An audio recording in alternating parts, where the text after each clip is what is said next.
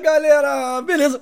Sejam todos muito bem-vindos ao mais um podcast, o podcast que fala de investimentos e empreendedorismo. Prazer, eu sou o Rodrigo Padilha e tô aqui para ajudar vocês nessa jornada de conhecimento. Bem, hoje eu quero trocar uma ideia que se, de um assunto um pouco polêmico, né?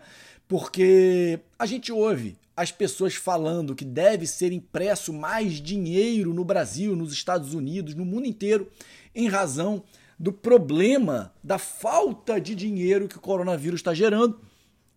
Por outro lado, a gente vê outros economistas dizendo que é uma roubada, que toda essa impressão de dinheiro vai gerar inflação. Então, afinal, imprimir dinheiro é ruim para a economia? Vamos tentar entender isso é, de uma forma bem didática, assim. Eu não quero vir com papo né, é, de, transcendental aqui, falar de umas coisas que, caramba, não dá para entender. Então vamos entender de uma forma bem simples e rápida, didática, objetiva. Bem, a questão de impressão de dinheiro é o seguinte: é, imprimir dinheiro ele pode ser bom ou ruim para economia. Você fala, Padilha, obrigado, pô, eu precisava ouvir esse podcast para você ficar em cima do muro. Não, calma, eu não vou ficar em cima de, do muro, eu juro que eu vou terminar com uma conclusão. Mas eu quero que você entenda o seguinte: a impressão de dinheiro é um instrumento da economia que muitas vezes ela vem para o bem. A forma, a técnica de impressão de dinheiro boa para a economia é o chamado quantitative easing ou afrouxamento quantitativo. Como é isso, Padilha? Como funciona essa impressão de dinheiro? Bem, a questão é a seguinte: com a permissão do Tesouro, o Banco Central cria dinheiro novo. Ele imprime nas máquinas mais dinheiro, né? E ele faz créditos em sua própria conta, na conta do Banco Central. Para estimular a economia, esse Banco Central, com todo esse dinheiro, ele compra títulos. Em especial, títulos governamentais. Então, eles vão lá e compram títulos públicos, por exemplo, do governo, né? Óbvio, título público do governo. E com ele compra esse título, ele pega o título e dá dinheiro. Vamos pensar assim, materialmente falando, para você visualizar. Vamos supor que seja assim, né? Ele pega o título e dá dinheiro. E assim ele vai injetando dinheiro na economia, certo? A recompra desses títulos né, eleva o valor dos títulos que ficam menos atraentes. Esses títulos começam. Porque no mercado de ações é o seguinte: quanto mais você compra, mais o preço sobe. Quanto mais você vende, mais o preço cai. Então, quando o Banco Central começa a comprar títulos, de em especial governamental, ele, esses títulos começam a aumentar o seu valor e eles ficam menos atraentes. Então o mercado prefere redirecionar o dinheiro né, ganho para fazer investimentos, empréstimos em outras coisas, né? Investimento em outras coisas e empréstimos.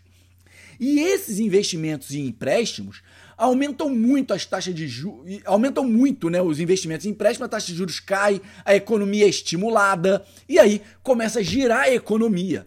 Esse é o sonho, né, de fazer um quantitative easing, um afrouxamento quantitativo. Aí você fala, tá, então a economia foi estimulada, porque os títulos, os porque todo mundo estava correndo para os títulos, o Banco Central comprou os títulos, elevou o valor dos títulos, botou dinheiro na economia, injetou dinheiro na economia. Então, com esse dinheiro todo solto aí na economia, a galera vai investir mais, vai pegar mais empréstimo e por aí vai. Então a economia está rodando. Mas e esses títulos, na verdade, que ficaram na mão do Banco Central? Aos poucos, o Banco Central vai vendendo esses títulos que ele comprou devagar, não injeta tudo de uma vez, porque são bilhões de dólares, de reais, no caso, investido em títulos. Então ele não pode jogar de novo tudo de uma vez só no, no mercado. Então ele vai vendendo aos poucos e vai recebendo dinheiro de volta. Depois que a economia tracionou, aí ele pega esse dinheiro de volta e destrói o dinheiro. É, mais ou menos fazer um carro pegar no tranco. O que o Banco Central faz imprimindo esse dinheiro é empurrar o carro para fazer o carro pegar no tranco. Quando pega no tranco, aí o Banco Central vai e destrói o dinheiro, né? Assim ele evita a criação de moeda em longo prazo, né? Porque criação de moeda em longo prazo, isso produz o quê? Inflação. Então essa é a ideia. Aí você fala, pô, Padini, então, pô, faz legal pra caramba. Então o Banco Central imprime dinheiro, compra título né? E esse título aumenta o valor. Então, já que aumentou o valor, aí as pessoas vão querer investir em outros lugares. E aí a taxa de juros cai, aí aumenta a, a, a, economia estimulada, né? Através de investimentos, empréstimos, por aí vai. Isso é lindo. Isso é lindo, isso é maravilhoso, isso é o quantitative easing. Como diz lá na Bahia, lugar que eu dei aula por muitos e muitos anos, é lindo, né? O problema é que hoje, hoje, durante a pandemia que nós estamos vivendo, não é isso que o governo está fazendo. O nosso Banco Central, o Banco Central Brasileiro, e o Federal Reserve, que é o Banco Central Americano, eles não estão fazendo quantitative easing. Na verdade, a, a, essa, vamos chamar esse crash, foi tão profundo que, na verdade, eles estão comprando todos os títulos possíveis. O Banco Central americano está comprando título de família endividada, ou seja, títulos de má qualidade. E quando se compra títulos de má qualidade, ele não pode devolver para o mercado. O que o Banco Central está fazendo é comprando qualquer título e botando dinheiro no mercado. Agora, na hora dele comprar, vender esses títulos para pegar o dinheiro para destruir, ele não vai conseguir. Por quê? Porque ele não pode injetar título podre no mercado. Porque se ele injetar título podre no mercado, ele quebra o mercado. Eu vou indicar até um filme para vocês, se vocês quiserem ver, porque foi o que aconteceu em 2008. Que, se vocês quiserem ver esse filme, assiste aí, ó. Margin Call é o nome desse filme. Eu não sei como se chama em português, mas o nome do filme é Margin Call. E a questão é a seguinte: é, então, primeiro ponto, o Banco Central injeta um montão de dinheiro e não pode pegar o dinheiro de volta. Porque se ele pegar, ele tem que jogar título podre no mercado. E ele não vai querer fazer isso, né? Segundo ponto, esse dinheiro todo injetado, cara, as pessoas estão em quarentena, as pessoas estão em lockdown, as pessoas estão dentro de casa. Ninguém está produzindo. Então você está jogando dinheiro no mercado e aí, imagina, quando as pessoas saírem de casa vão ter poucos produtos no mercado. Por que poucos produtos? Porque ninguém ficou produzindo aqui fora. O pessoal ficou dentro de casa, ninguém ficou produzindo. Então tem poucos produtos com muito dinheiro para comprar esses produtos. Essa é a receita perfeita de inflação. Pouca oferta, muita demanda. Então muita gente querendo com muito dinheiro e pouco produto. O que acontece com o preço do produto? Sobe! Então o que está acontecendo agora é que os bancos centrais estão injetando dinheiro na economia e quando todo mundo sair da quarentena do lockdown, vai acontecer um choque de oferta e demanda. Muito dinheiro no mercado, já que os bancos centrais estão injetando, e pouco produto para ser vendido. A inflação é. é, é, é como, é, como, como dizem, é, é, é, é favas contadas, é assim? A inflação é, é fato que vai acontecer. Já é como dado o fato que a inflação vai acontecer. Padilha, mas como é que resolve então isso?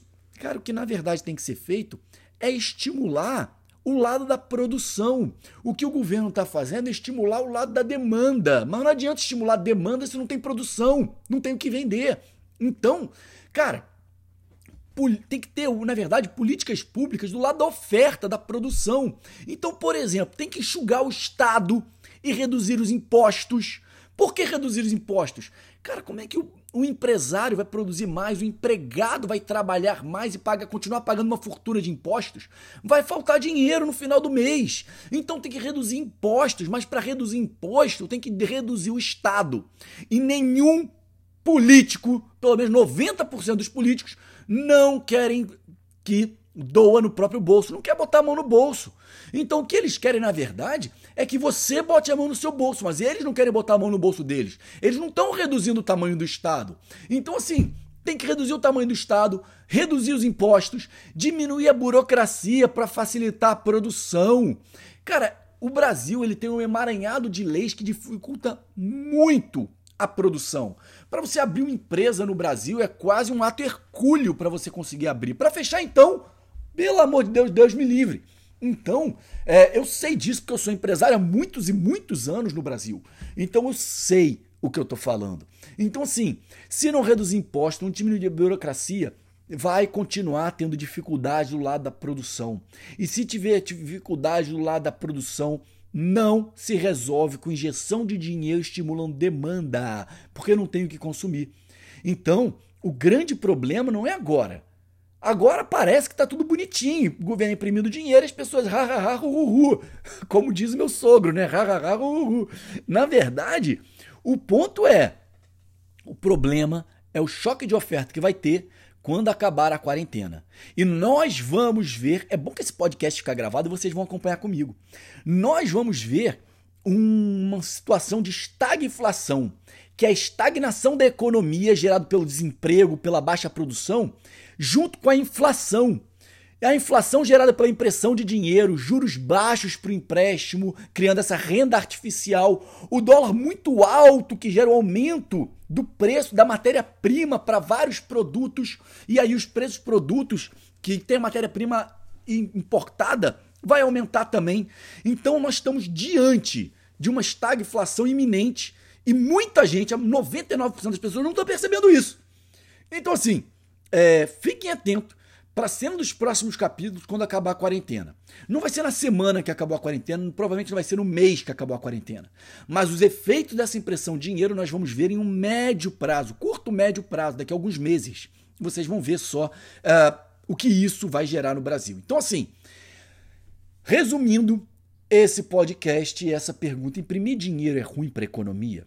Se for feito da forma certa, não é ruim para a economia, é uma manobra lícita e legítima para poder uh, girar a economia. É como se fosse empurrar um carro, né, na época, pelo menos na minha época, né, a gente empurrava carro, hoje eu acho que nem pode mais empurrar carro.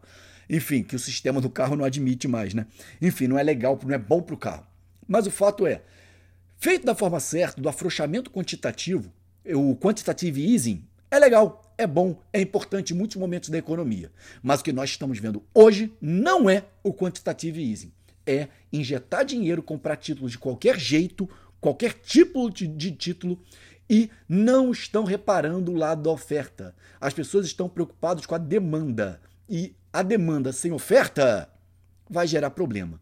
Porque não se resolve endividamento endividando mais. E o que, tá fazendo, o, que o governo está fazendo é isso: botando o povo para tomar mais dívida, para se endividar mais, para resolver problema de endividamento. Isso nunca é uma boa receita.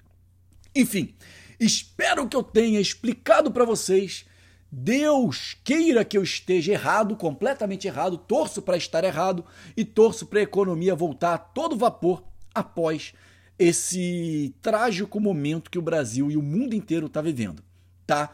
Mas isso é o meu pensamento sobre impressão de dinheiro. Espero que vocês tenham gostado. Compartilhem uh, esse podcast com o máximo de pessoas que você conhecer, porque é importante que uh, cabeças pensantes pensem juntos sobre soluções, sobre investimentos, sobre multiplicação de dinheiro de forma uh, da melhor forma, da forma mais segura possível, ok?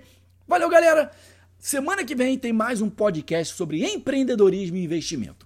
Valeu, espero vocês na próxima semana. Tchau!